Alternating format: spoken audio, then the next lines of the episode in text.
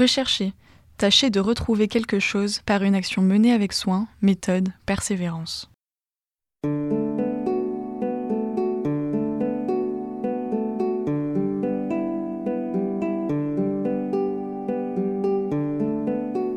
Nous passons notre vie à chercher, chercher qui l'on est, ce que l'on va faire demain, chercher les clés que l'on aurait égarées, ce que l'on va manger au prochain repas, chercher à attirer l'attention des autres ou d'une seule personne, ou plus généralement faire appel à notre esprit pour découvrir quelque chose. Pour beaucoup d'entre nous, chercher est souvent un moment fugace dans une journée, une petite contrariété ou quelque chose qui a finalement peu de conséquences sur nos existences. Mais pour d'autres personnes, chercher encore et encore est plus qu'une simple activité. C'est quelque chose qui imprègne chaque moment de leur quotidien. Je suis Félix Dussault et vous écoutez Rechercher, l'émission qui s'intéresse à la recherche étudiante. Rechercher.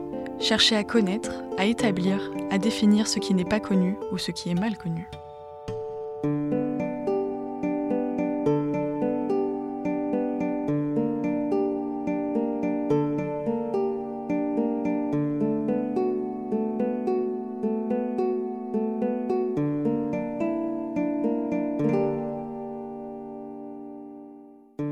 Aujourd'hui, nous accueillons Marie-Soleil Bélanger. Marie-Soleil, bonjour. Bonjour. Ça va bien? Oui, très bien. Alors, ton travail euh, s'intitule Le nouvel âge de la bière, l'alcool au néolithique moyen de la caverne des euh, Arénée, c'est ça? Oui. Je ne me trompe pas. Euh, Candidé. Euh, c'est un mémoire d'archéologie, euh, donc tu es rattaché au département d'anthropologie, c'est bien Mhm. ça, à l'Université de Montréal sous la direction de Julien Riel Salvatore. Exactement. Alors, peux-tu nous parler un petit peu de ton parcours universitaire? Oui, c'est un parcours un peu euh, sinueux, je dirais. Donc, euh, moi, j'ai 44 ans. Donc, euh, le parcours en anthropologie est un retour aux études. Donc, j'ai commencé par un, un bac en musique que- pour lequel j'ai eu mon, mon diplôme en 1994, si je ne me trompe pas. Peut-être même euh, 96. Euh, Et euh, donc, euh, j'ai fait une carrière en musique, euh, en enseignement, et après quoi, après un certain temps, j'ai décidé de retourner aux études. Donc, j'ai fait quelques cours, c'est-à-dire un an et demi au niveau du bac en anthropologie, pour me spécialiser en archéologie à la maîtrise. D'accord. Donc il y a un mélange ici, c'est ce qu'on on discutait quand, on préparait cette émission, que l'archéologie est rattachée à, à l'anthropologie?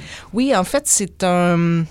Comment je pourrais dire? C'est une euh, tradition plutôt américaine, mais je- on ne peut pas vraiment parler de tradition, mais euh, c'est euh, l'anthropologue Franz Boas, qui est d'origine allemande, qui s'était euh, retrouvé aux États-Unis et qui avait remarqué que pour faire de l'anthropologie, il faut aussi comprendre l'histoire de, des, peuples qu'on étudie et aussi la linguistique et une bonne partie aussi de la bioanthropologie, c'est-à-dire l'évolution humaine du côté biologique. Donc, il a sous-divisé en quatre sous-disciplines l'anthropologie et euh, l'archéologie en fait partie. D'accord, ok. Ah c'est très intéressant parce que c'est vrai que c'est une. Les disciplines, on pourrait penser que c'est uniformisé, mais ça change, ça change selon les, selon les pays. Oui, en Europe, euh, l'anthropologie fait plutôt référence à l'eth- l'ethnologie qu'on appelle ici en Amérique. Donc, c'est l'anthropologie sociale, comprendre l'autre. Euh, tandis que l'anthropologie en Amérique englobe euh, l'humain dans tout son ensemble, c'est-à-dire son histoire, sa préhistoire, euh, sa biologie et euh, sa, sa langue aussi. D'accord. Et euh, donc en fait, il y a, il y a- il y a un lien entre étudier des peuples qui ont disparu euh, ou qui, euh, qui se sont fondus euh, ou dispersés dans, dans, dans toute l'Europe, dans ton cas, et, et, et le, et le- et la- l'anthropologie où on s'imagine étudier des, des peuples actuels et la, la culture Oui, en actuelle. effet. C'est-à-dire que souvent, l'archéologie va essayer de trouver des comparatifs dans les études ethnologiques. Donc, euh, euh, aujourd'hui, nous-mêmes euh, qui étudions justement la préhistoire, on a besoin de s'imaginer comment les, les peuples étaient avant. Donc, souvent, on va aller chercher des comparatifs avec des chasseurs-cueilleurs qui sont encore vivants aujourd'hui et qui on essaie de comprendre leur fonctionnement. Donc, souvent, on a fait des analogies avec ces peuples modernes, mais c'est un lien qu'on considère euh, pas direct. Donc, on doit quand même faire attention aux, euh, aux conclusions qu'on va à voir avec justement l'observation ethnologique. Oui, parce que l'erreur serait de, de, poser un regard actuel sur euh, une, un, peuple qui avait un, des références différentes de nous euh, à l'époque. Oui. Et même les, les chasseurs-cueilleurs d'aujourd'hui ont euh, évolué, c'est-à-dire que leurs modes de vie se sont transformés avec le temps et même avec le, le contact avec les Européens, euh, avec les Occidentaux. Donc, on doit vraiment faire attention justement pour pas euh, faire de lien direct. Oui. D'accord. Alors, tu, tu étudies un sujet universel, la bière. merveilleux, merveilleux sujet de la musique à la, à la bière. Euh, je, je, ça fait partie de, de la musique. De la musique, oui, oui, oui, c'est vrai. On, donc on, on imagine euh, les, les chasseurs-cueilleurs de l'époque aller à des festivals avec leur, euh, leur verre euh, en bois. Évidemment, le plastique n'existait pas à l'époque. Ou en terre cuite. Ou en terre cuite. ils avaient des microbrasseries à l'époque. ben, on doit dire que les microbrasseries vont apparaître mais pas les microbrasseries, mais les grandes brasseries vont apparaître avec les, euh, les nouvelles sociétés stratifiées. Donc, euh, les Égyptiens avaient des brasseries, euh, les Mésopotamiens avaient des brasseries, et on a même vu chez les Grecs, il y a une, une grecque, une chercheuse grecque qui a découvert une brasserie en Grèce, dans le nord de la Grèce, qui date de l'âge du bronze, donc 2500 avant Jésus-Christ. D'accord. J'en profite au passage pour faire un peu de publicité à, euh, des collègues français euh, Passion moderniste, euh, qui, est un podcast d'histoire d'étudiants et d'étudiantes modernistes, justement, qui il a un épisode sur la bière et sur la bière, mais à, l'époque industrielle, comment la bière s'est industrialisée? C'est vrai que c'est passionnant, c'est une boisson. Quand est-ce que c'est apparu la bière Ouais, ça, je peux pas m'avancer là-dedans parce que mon sujet de recherche se situe plutôt en préhistoire, donc à partir de la période néolithique. D'accord. Qui est quelle période? C'est quoi le néolithique Le, le néolithique, c'est une période où euh, les humains commencent à produire leur euh, propre nourriture. Donc, euh, avant, on était des chasseurs-cueilleurs. Je dis on parce que je parle d'Homo sapiens. on était des chasseurs-cueilleurs, c'est-à-dire qu'on dépendait des ressources qui étaient disponibles autour de nous, donc qui, qui poussaient naturellement. Euh, tandis que l'agriculture, c'est plutôt une production volontaire de nourriture, c'est-à-dire qu'on prend la graine et on la replante à un endroit qu'on a choisi, qu'on a aménagé. On prend les animaux qui sont disponibles dans la nature, on les met dans des enclos, on contrôle les naissances, euh, on contrôle euh, la population. Donc, euh, on se met à domestiquer et plus, plus on fait ça, plus les éléments se mettent à dépendre de nous, c'est-à-dire que les plantes ne peuvent plus se reproduire par elles-mêmes, elles ont besoin du geste humain pour se reproduire. Ça, donc, c'est une des bases du néolithique. Et c'est à partir de là que aussi euh, on s'est mis à travailler la terre, donc à avoir un sentiment de possession de la terre, un sentiment de propriété. Et euh, s'ensuit aussi après ça euh, toute une société qui, parce qu'on produit beaucoup plus de nourriture, des surplus, il y a des gens qui peuvent être libérés pour faire autre chose, donc l'apparition de spécialistes qui vont faire de la poterie ou qui vont, je sais pas, qui vont être des scribes ou des gens qui vont enregistrer les, euh, les récoltes, par exemple. Et euh, donc, on en vient à une structure de, sociale en pyramide, c'est-à-dire il y a des gens qui sont des élites et d'autres qui sont en bas de l'échelle qui produisent la nourriture. En gros, mmh. c'est ça.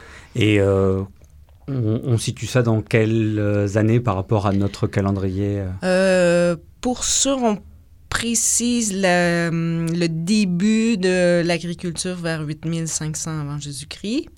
Euh, et euh, le développement total, c'est-à-dire à partir du moment où on voit que tout euh, le registre archéologique représente des signes de domestication complète, on est vers 6500 avant, avant Jésus-Christ. Donc une période de 2000 ans à peu près. À peu près. Mais c'est un développement, on estime que le développement s'est fait euh, sur 4000 ans. Donc euh, ça a commencé peut-être 10 000 ans avant, avant Jésus-Christ, mais on n'en est pas sûr. Il faut vraiment qu'on fouille euh, de plus pour essayer de comprendre qu'est-ce qui s'est passé exactement.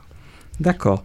Euh, alors, tu, ton, travail est localisé dans, dans la grotte de la, des Arénées Candidées. Est-ce que tu peux nous parler de, de, cet endroit et de où est-ce que ça se situe, euh, etc. Euh, la caverne des Arénées Candidées se trouve en Ligurie, qui est une région nordique de l'Italie, sur le bord de la Méditerranée. C'est une mince bande de terre qui se situe entre la mer et la montagne. Donc, il n'y a pas beaucoup de, de, terre à plat dans cette région-là. Là. Dès qu'on rentre, mettons, deux kilomètres à l'intérieur des terres, on se retrouve tout de suite dans les collines, puis dans les montagnes, dans les, euh, Apennins. Euh, c'est euh, donc une région qui a été colonisée par les premiers fermiers qui venaient de l'Est, qui venaient de l'Orient, vers 5800 avant Jésus-Christ. la caverne en tant que telle a servi d'abri pour les pasteurs. On retrouve des grains dedans, on trouve des grains de céréales, mais pas beaucoup. On trouve surtout des traces dans... Euh, on a euh, fait des enclos pour les animaux. Euh, on retrouve des traces de foyers, donc on sait qu'ils se sont fait des feux, qui ont habité temporairement la caverne. on retrouve beaucoup de céramique, c'est-à-dire beaucoup de pots en terre cuite. on retrouve un four dans lequel on pense qu'ils ont fait de la céramique. Euh, donc, c'est pas un endroit où les gens ont habité de façon euh, sédentaire euh, et permanente. C'est un endroit qui a servi, c'est ça, d'abri. Et aussi, on retrouve beaucoup de sépultures. C'est un site reconnu internationalement pour les chercheurs archéologues. Si vous n'en avez pas entendu parler, c'est parce que peut-être vous n'êtes pas archéologue. Mais c'est un site extrêmement important parce que au niveau de la continuité de l'occupation, euh, ce qui est intéressant, c'est qu'on peut voir vraiment une continuité. Il n'y a pas d'arrêt d'occupation dans la grotte. Et euh, donc, euh, aussi le registre, parce que c'est une caverne, le registre archéologique, archéologique ce qui nous, nous permet de travailler puis de, construire une trame chronologique, ce registre-là n'est pas coupé, a été bien conservé à cause de la caverne. Il n'a pas, euh, pas subi les intempéries euh, du dehors. Euh, donc, à partir du paléolithique supérieur jusqu'à aujourd'hui, il y a toujours eu quelqu'un. Il a toujours été occupé par des humains. Donc, ça, ça rend l'endroit très intéressant. Euh, donc, et en plus, c'est un site qui sert de référence pour toute la région, euh, que ce soit le sud de la France, euh, le nord de l'Italie. Donc, c'est un site extrêmement important et je me sens très privilégiée d'avoir pu étudier sur ce site-là. Ça doit être un site très contrôlé, pour y rentrer. Ben, ils, ont des, ils, ont des, visites guidées, mais quelques fois par année. Donc oui, il y a une grille, ça prend une clé pour rentrer. Donc j'ai eu une visite avec euh, quelqu'un qui avait la clé. Est-ce que c'est comme, euh, comme la grotte de, Lascaux en France qui est fermée, euh, au, qui a été fermée au public parce que trop de visites et ça, ça a attaqué le, le site et, notamment les peintures à Lascaux? C'est probablement pas le même contexte. Ben, premièrement, il n'y a pas de, de peinture, donc ça, ça aurait rendu le site beaucoup plus intéressant, mais c'est qu'il est légèrement difficile d'accès et donc il faudrait comme sécuriser l'accès pour que, pour que personne se blesse. Donc oui, il y a des escaliers mais euh, il y a toute une infrastructure qu'il faudrait, euh, faudrait installer pour que le, site soit visitable à l'année. Et, euh, oui, je ne suis pas certaine que les Italiens iraient là à l'année pour, pour visiter le site.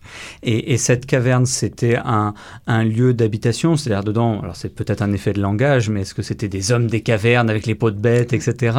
ou est-ce que c'était à côté de leurs habitations et qu'ils utilisaient comme voilà, un endroit à l'abri des éléments Oui, on estime que Hum, les gens habitaient dans les vallées. Donc, les araignées candidées se retrouvent beaucoup plus, euh, beaucoup plus haut. Enfin, pas beaucoup plus haut, mais ils se retrouvent en surplomb de la mer, donc euh, environ, euh, je dirais, 70 mètres au-dessus du niveau de la mer. Et il est en surplomb d'une falaise, donc on, voit la mer directement quand il y a une espèce de... c'est comme s'il y avait une galerie, un, un, balcon de terre. Et donc, on estime que les villages des habitants qui faisaient de l'agriculture étaient euh, plus bas dans les vallées. Le problème avec euh, cette hypothèse, c'est qu'on a de la difficulté à le vérifier en Italie parce que euh, les vallées sont extrêmement escarpées, donc avec 6000 ans d'érosion, on pense qu'ils sont enterrés en dessous d'une dizaine de mètres, de plus qu'une dizaine de mètres de sédimentation. Donc, c'est difficile à vérifier.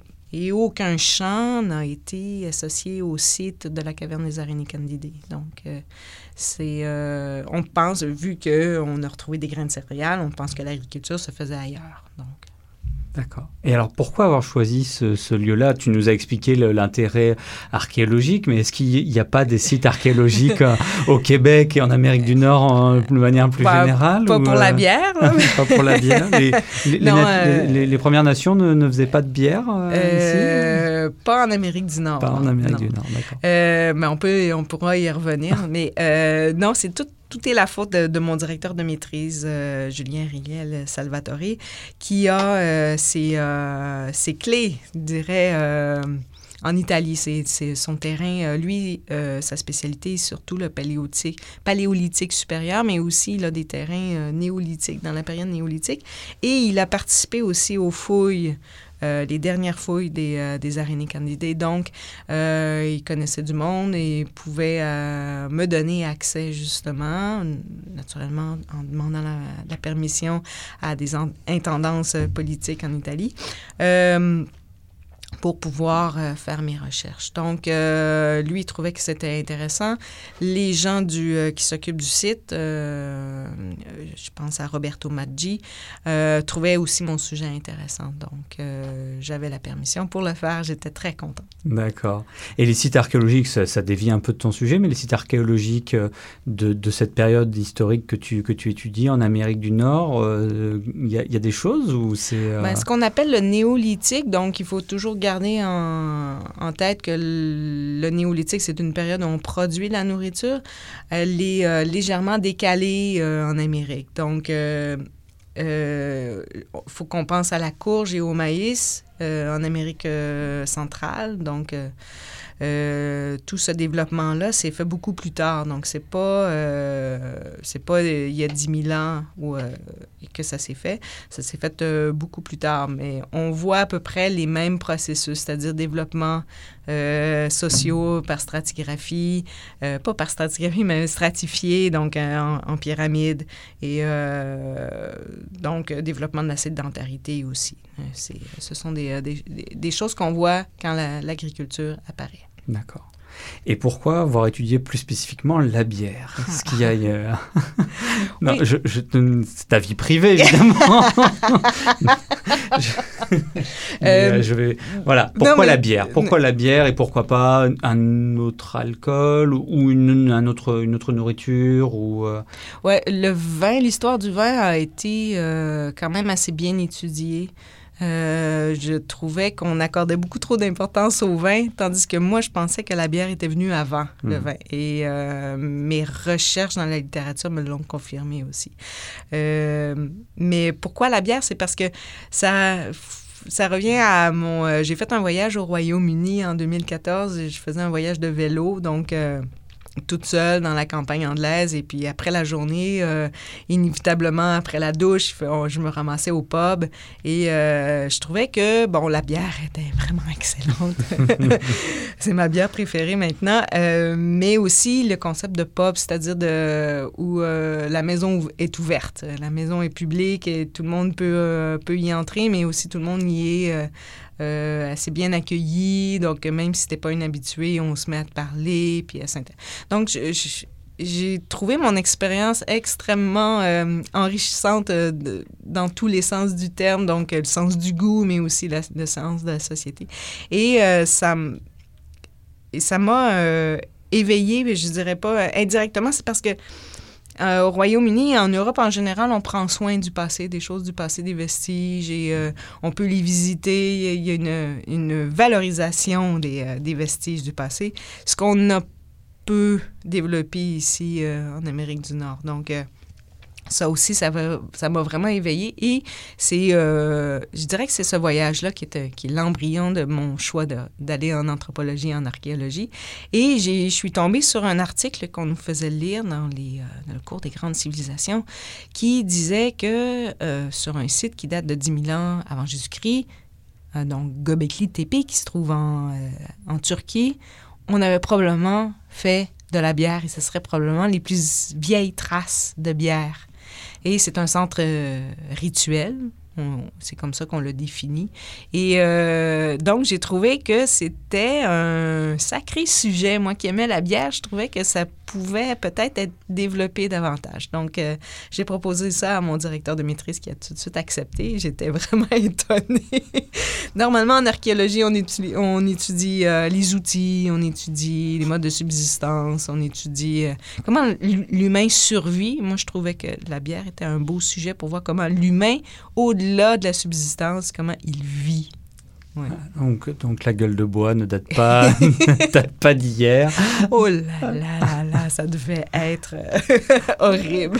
Quel, usage euh, ils en avaient d'ailleurs les, les, les, hommes et les femmes de cette époque-là? D'ailleurs, est-ce que c'était est-ce qu'on sait si c'était euh, uniquement les hommes qui en buvaient, les femmes aussi? Est-ce que alors c'est difficile, j'imagine. C'est très difficile à dire. Mais les usages de, la bière à l'époque, on en a, on en a une idée? Ou euh, religieux ou social ou festif ou, tout ça à la fois? Ouais. Donc pour revenir à Göbekli Tepe, euh, on pense que la bière a eu un usage rituel. peut-être festif même, c'est-à-dire que c'est un site où on a construit d'immenses euh, d'immenses des cercles. Euh, on pense que ce sont des, euh, cercles, des salles rondes dans lesquelles il y avait des pierres, des piliers de pierres sculptés. on, peut, les voir d'ailleurs. on pense aussi que la bière aurait pu servir justement pour fêter la fin des travaux, donc remercier tout le monde d'avoir travaillé sur le site. Mais pour en, pour en trouver, j'imagine qu'il faut en avoir fait beaucoup de la bière. Parce que si on fait juste une pinte, euh, j'imagine que, que ça restera pas très longtemps dans le registre archéologique. Donc, euh, il y a le côté rituel, le côté euh, travaux communautaires qu'on qu'on fête après en, commun.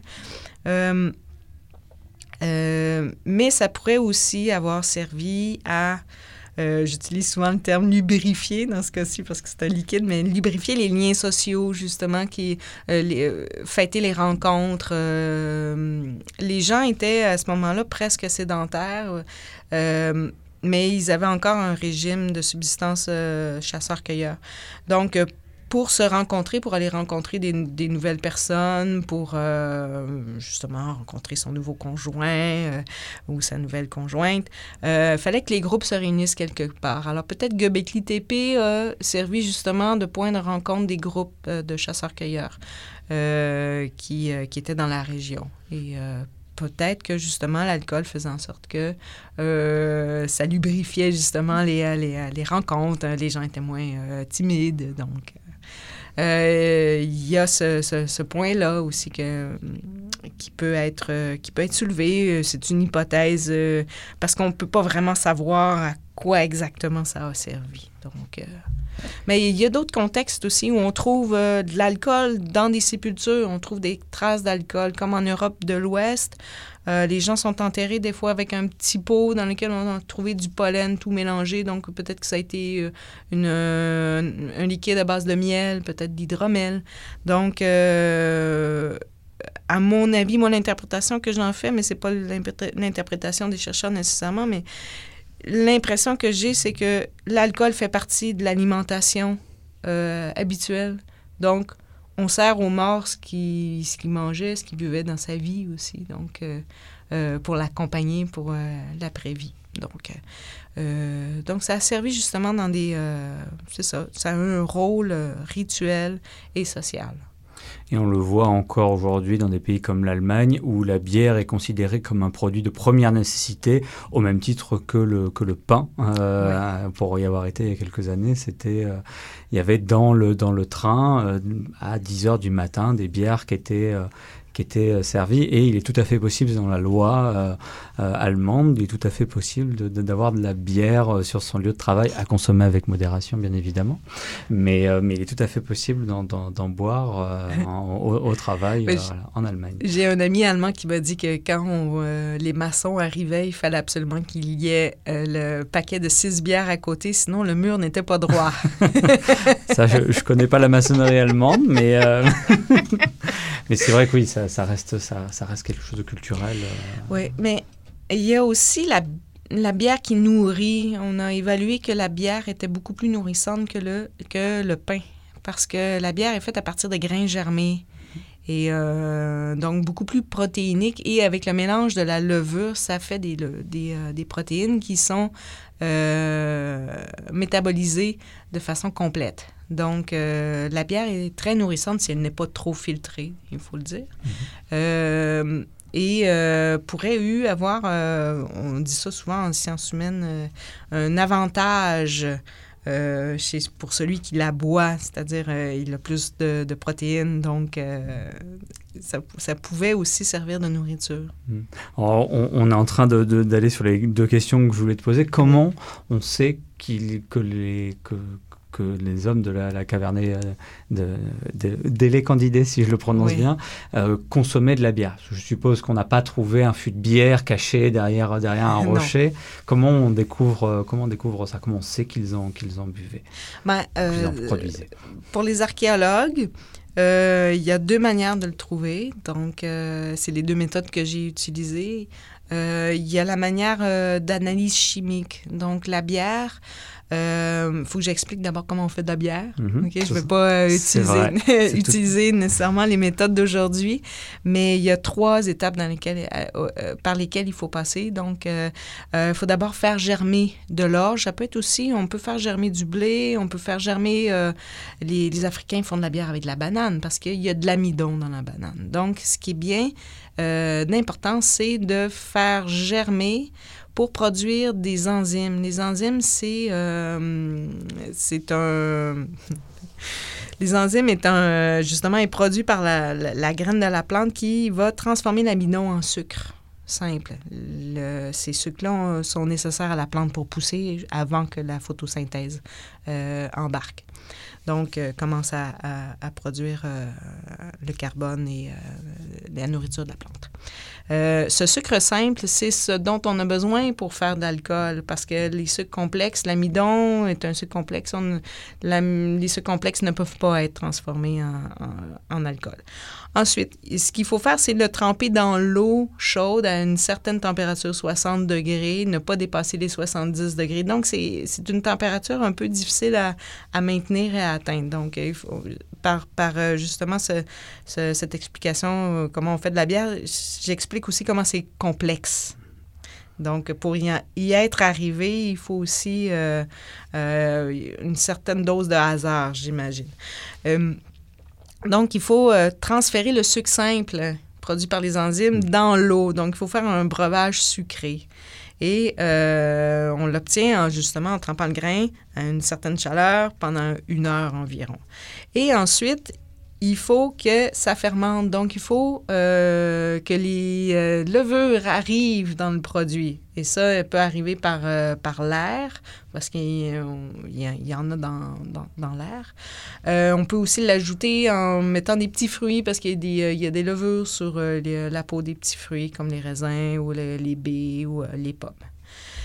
donc, cet enchaînement de trois étapes est vraiment nécessaire pour faire de la bière. Mais dès la germination, il y a un produit, un sous-produit que certaines plantes font qui s'appelle de l'oxalate de calcium. Et c'est seulement par la germination que les céréales vont le produire. Euh, il n'est pas contenu euh, dans les grains non germés. Donc, euh, ce qu'on peut chercher par analyse chimique, c'est justement ce sous-produit. Et euh, donc, on va le trouver justement dans le fond de, certains euh, pots en céramique. une autre méthode, c'est que justement, les enzymes laissent des marques sur les granules d'amidon. Et ça, on peut les voir en utilisant un microscope électronique à balayage. Ce microscope-là a la particularité de nous donner des images en trois dimensions. Donc, on peut vraiment euh, aller voir très, très, très, très petit, mais en trois dimensions.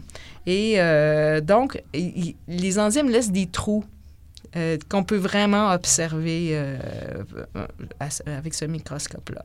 Donc, dès la germination et aussi avec euh, la saccharification, c'est-à-dire le fait de tremper les grains pendant une heure, cette saccharification-là produit encore plus de, de marques. Donc, le granule va s'aplatir, va se vider parce qu'il est mangé par les enzymes. Donc, ce sont des choses qu'on peut observer sur, sur justement les résidus qu'on trouve en surface des, des D'accord. C'est fascinant. Comment, comment à l'époque ils ont pu se dire tiens. tiens, bon, je vais faire tout ça. Ah oui, non, c'est. Euh, j'ai essayé de moi-même d'y penser, de, voir comment est-ce qu'on peut arriver à faire ça. Puis c'est même que je me suis fait souvent poser la question, puis j'ai pas tout à fait la réponse, mais euh, j'imagine que les, gens à l'époque ont découvert que les grains germés étaient beaucoup plus nourrissants que les, euh, grains euh, tout seuls. Mais aussi, il y avait un certain goût, mais ils étaient surtout beaucoup plus nourrissants. Donc, en faisant germer des grains et en les consommant, et probablement, ils ont réalisé que leur ventre était beaucoup plus plein puis qu'ils avaient moins faim, mettons, euh, après deux heures ou euh, trois heures. Euh, peut-être que ces grains-là ont été laissés dans l'eau après une pluie, dans, dans, le fond d'un bol de pierre et qu'ils ont compris que, justement, ce liquide-là était plus sucré. Ils l'ont fait chauffer. Ou bien un gruau fait à partir de, de grains germés. ils l'ont oublié sur le feu puis à un moment donné, ils découvrent que c'est beaucoup plus sucré. ce sucre-là, à un moment donné, il l'oublie, le gruau, il l'oublie, puis ce sucre-là se met à fermenter tout seul, puis oh, il y a un petit effet.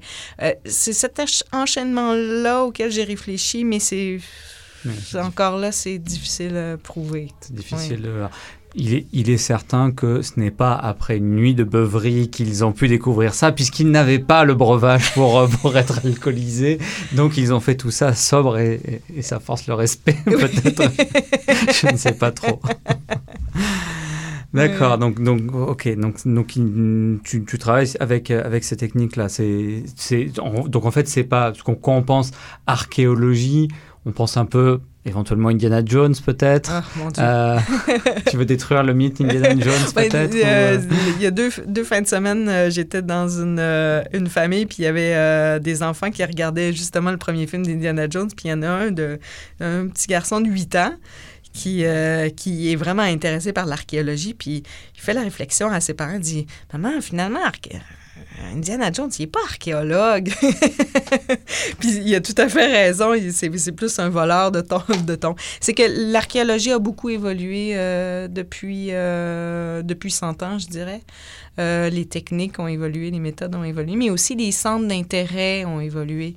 avant, on pointait nos recherches vers ce qu'on pensait être vrai, c'est-à-dire ce qui était écrit dans la Bible, ce que Homère avait écrit. On pensait que c'était un livre d'histoire, donc on cherchait on cherchait Babylone, on cherchait Troie, on cherchait, euh, bien qu'on les ait trouvés, mais euh, l'archéologie a permis de mettre en lumière peut-être l'écart entre ce qui est écrit dans ces livres et euh, ce que c'est vraiment. Donc, euh, euh, bon, les murs de Jéricho, est-ce que c'était vraiment est-ce que c'est un mur pour se défendre? En fait, non. Peut-être que le mur de Jéricho a été dressé comme une, digue pour empêcher les inondations des, des rivières. Donc, c'est c'est euh, l'archéologie euh, euh, a mis l'accent au, départ sur justement les, choses qui étaient visibles à, fleur de terre, puis c'est probablement des constructions faites par des élites.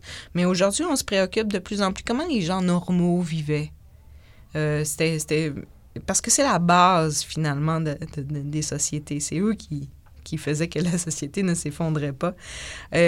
donc, comment est-ce qu'ils se nourrissaient? Comment est-ce que quand ils arrivaient dans un nouvel endroit, quand ils, immigraient, comment est-ce qu'ils arrivaient à s'adapter à un nouvel endroit? Donc, ce sont des choses, euh, ce sont des questions qu'on a maintenant.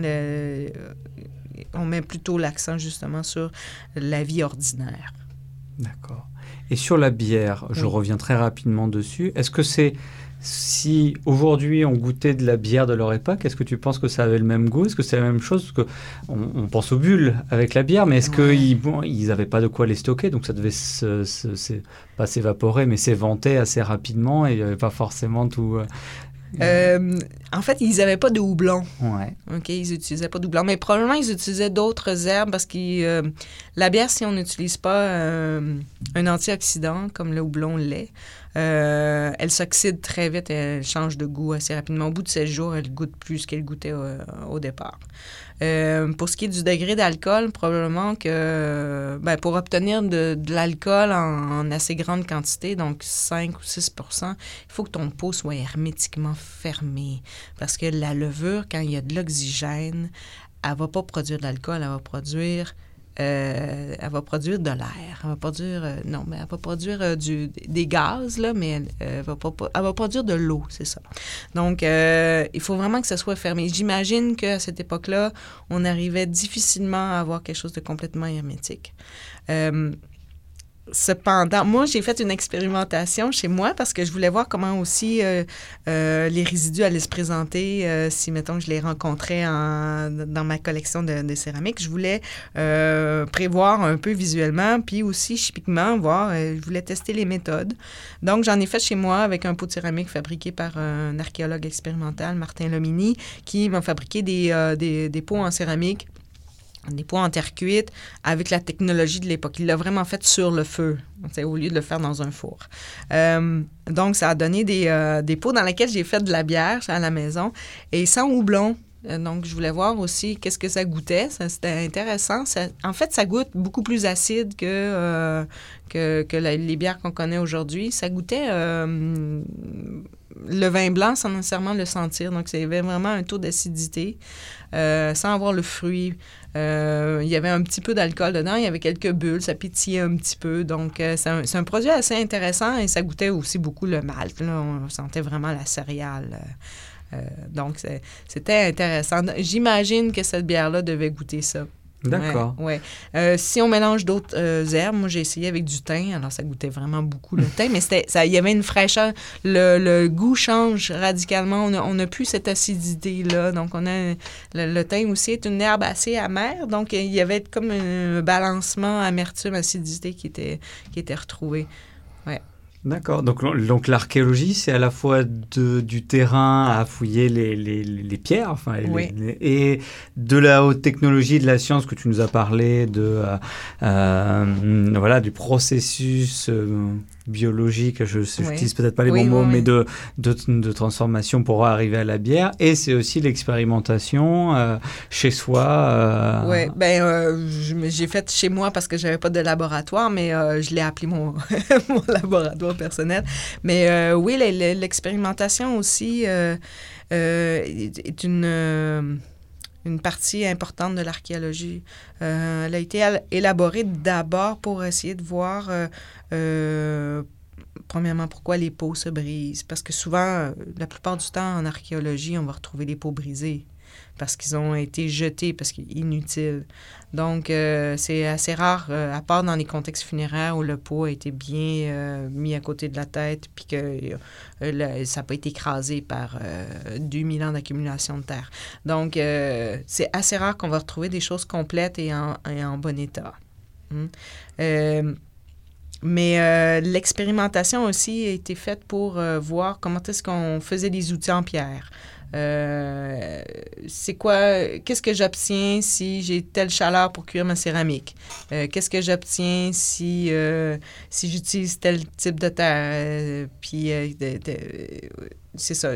Il faut la mélanger avec du sable ou avec de l'herbe pour pas que la céramique casse au, au, premier choc avec le feu. Donc, c'est euh, tout ça pour comprendre comment est-ce qu'on le faisait à l'époque, parce qu'aujourd'hui, on le fait complètement autrement. Donc, c'est un savoir-faire qui s'est perdu avec le temps ou qui, on pourrait dire, s'est amélioré parce qu'on est plus efficace. Mais euh, en préhistoire, on était beaucoup moins efficace et on essaie de comprendre comment est-ce que les gens ont réussi en sorte pour contourner le, le manque de, je sais pas, d'efficacité technologique. D'accord. Et comment ça se construit un sujet comme celui-là? Tu te dis, ben, voilà, la bière dans cette époque, à cet endroit, et puis tu fais un travail descriptif ou est-ce que tu fais des hypothèses euh, que tu vas contredire ou vérifier sur le terrain? Comment, comment on construit? Est-ce que tu as une problématique? Comment se construit tout ça? Oui, là, là. C'est. Euh, ben, euh, lorsque j'ai commencé, c'est sûr que, comme toute recherche, on essaie de voir qu'est-ce qu'il y a dans la littérature, qu'est-ce qui s'est fait avant. Euh, je trouvais qu'il y avait énormément de choses, justement, comme je l'ai dit auparavant, qui avaient été faites sur le vin. Euh, probablement parce que c'est une, euh, une boisson d'élite. Justement, l'archéologie s'est beaucoup penchée sur les élites. Euh, et la bière était plutôt reléguée au rang de boisson pour le peuple.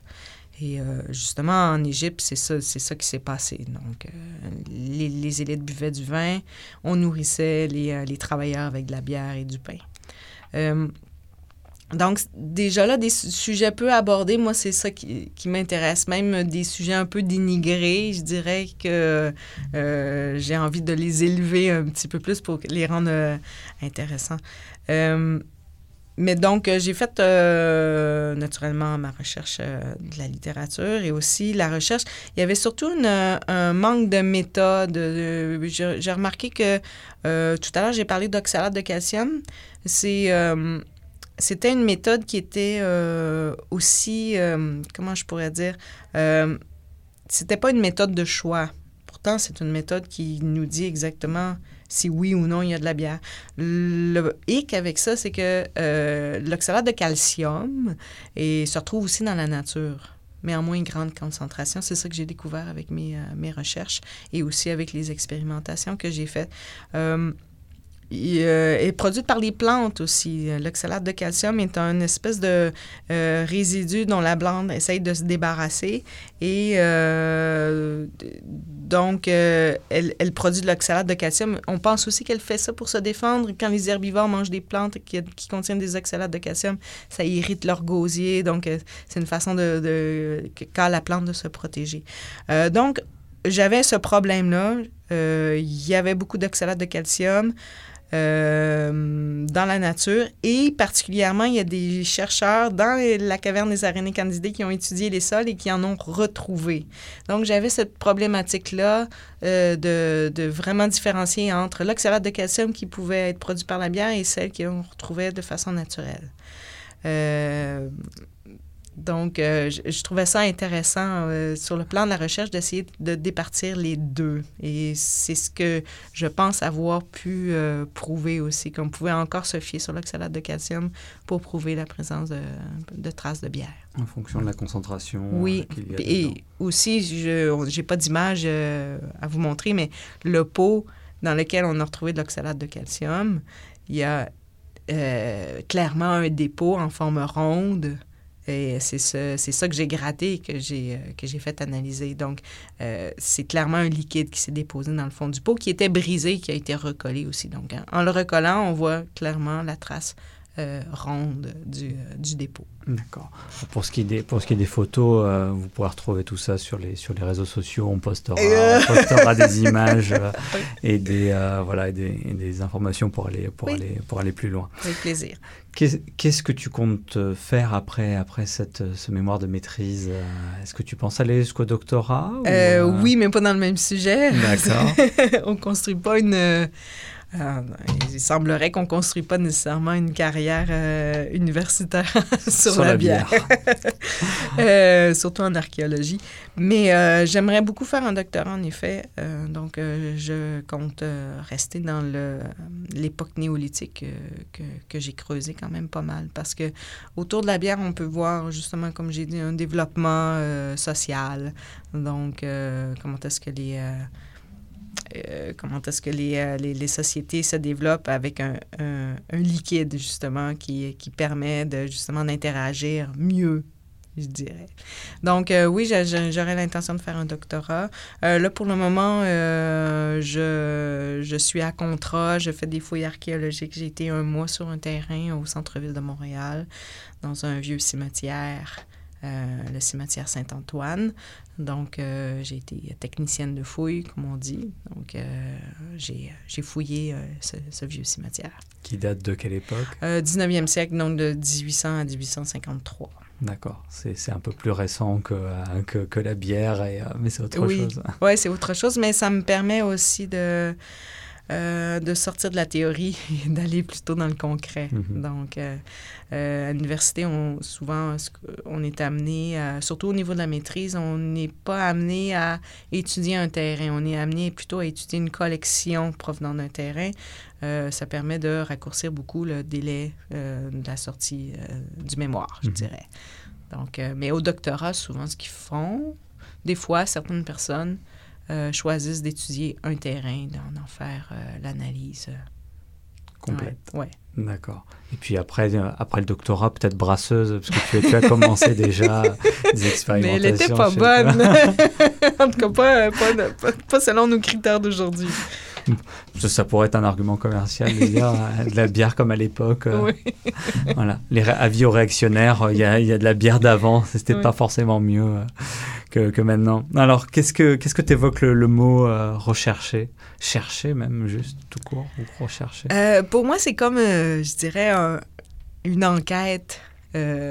policière, mais sans le drame, sans, sans, sans, le côté policier ou sans le côté dramatique.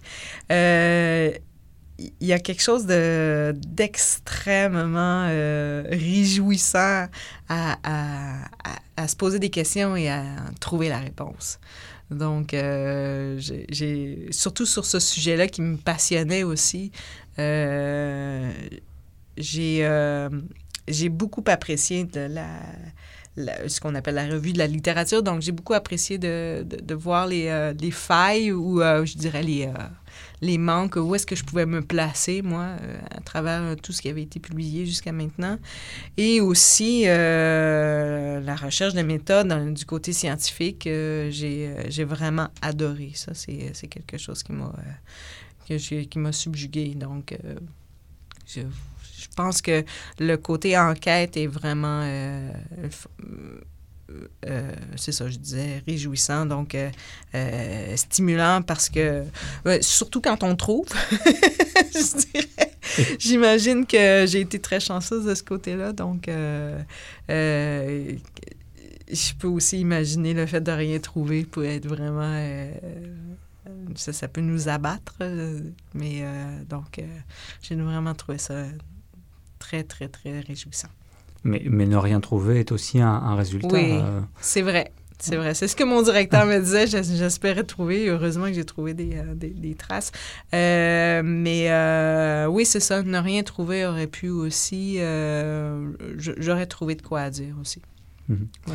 Et quelle, portée aimerais-tu que ton, ton, travail ait? Ou est-ce que tu as, as, un objectif Ou est-ce que c'est le simple plaisir de trouver quelque chose? Ou tu aimerais faire quelque chose de ce que tu as trouvé sur le... Euh, en fait, euh, moi, ce que je trouve intéressant par rapport à ce que j'ai trouvé, c'est que ça nous amène une autre vision. Comme je disais tout à l'heure, c'est plus, on n'est plus dans la survie de l'humain, mais on est plutôt dans la vie. Euh, donc, souvent, l'archéologie va se porter sur justement comment est-ce que ces gens-là euh, apportent des protéines ou des calories à leur, euh, à leur corps, euh, comment est-ce qu'ils s'abritent? C'est tout, on passe par tous les besoins essentiels d'abord.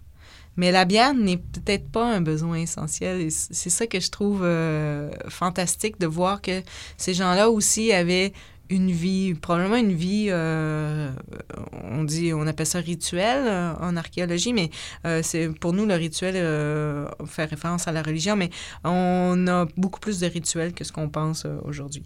Donc c'est c'est ça, c'est la rencontre entre humains. C'est, c'est, pour moi, la bière, c'est équivalent à se retrouver autour du feu par exemple. Donc, euh, ça permet de se raconter des histoires, ça, ça permet d'en inventer, euh, ça permet aussi de, négocier, euh, oui, de, négocier des, mariages, de négocier des, je sais pas, des territoires. Donc, ce, que j'ai aussi découvert, c'est que dans un contexte où, je ne l'ai pas dit au départ, mais toute l'Europe de l'Ouest, euh, à ce moment-là, pendant tout le néolithique, tous les groupes étaient égalitaires. On voit pas de on voit pas de différence dans les dans les sépultures. C'est-à-dire on voit pas que quelqu'un est beaucoup plus important que d'autres.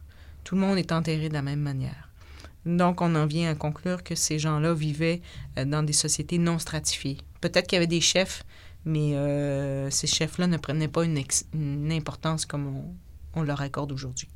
Euh, donc, d'après moi, la bière a servi justement à, lubrifier les, les, relations entre les groupes sociaux qui devenaient de plus en plus nombreux à l'époque où j'ai trouvé pour, lesquels j'ai trouvé des traces de bière.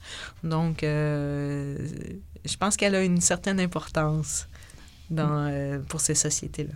D'accord, je vois. Je vois. Et, et quel conseil donnerais-tu à, à, quelqu'un, euh, étudiante ou étudiant, qui déciderait de se lancer en anthropologie, euh, un ou une jeune qui se dirait, tiens, bon, 8 ans, c'est peut-être encore un peu jeune, mais, euh, mais qui dit, tiens, j'ai envie de, de, me lancer dans la recherche, et plus précisément la recherche en anthropologie Ouais, ben, la recherche au niveau du bac, on en fait un petit peu pour chaque cours, n'est-ce pas? On essaye d'approfondir un sujet en particulier. Euh, je dirais qu'il faut choisir euh, des sujets qui nous intéressent. Mais au niveau de la maîtrise, c'est tout particulièrement intéressant parce qu'on y passe deux ans de notre vie à approfondir un sujet. Donc, euh, si le, au départ le sujet ne nous intéresse pas, que c'est juste le diplôme qui nous intéresse, euh, je pense pas que ce soit un bon choix à faire. Je pense qu'il faut vraiment que le sujet nous passionne. Et parce que chaque matin, on va se lever puis on va euh, être devant notre ordinateur ou dans notre laboratoire et euh, on va être sur ce sujet-là. Donc, c'est très important de choisir euh, le bon sujet. En tout cas, tu as bien choisi ton sujet, puisque depuis que nous avons débuté cet enregistrement, j'ai envie d'aller boire une bière et je vais aller le faire juste après en allant me poser dans un parc. Il n'est pas un peu tôt Ça dépend. Bon, auquel on enregistre, il est midi, c'est le repas de midi. Oui. Puis, puis je suis français, si je disais que j'allais boire du vin tout de suite. Euh. bon, eh bien, merci beaucoup. Ça m'a fait plaisir. Et puis, euh, buvez de la bière avec modération, bien oui, évidemment. Ça. à la bonne heure.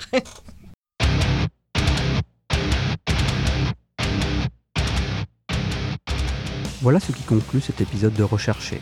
J'espère qu'il vous a plu et que vous en savez un peu plus sur le domaine passionnant que nous avons traité aujourd'hui pour aller plus loin et découvrir des articles en rapport avec le sujet. Retrouvez-nous sur Twitter, at recherchepod, et sur Facebook, recherchez podcast. Merci à shop.ca pour m'aider dans la diffusion de cette émission. Et n'oubliez pas, la curiosité n'est jamais un vilain défaut.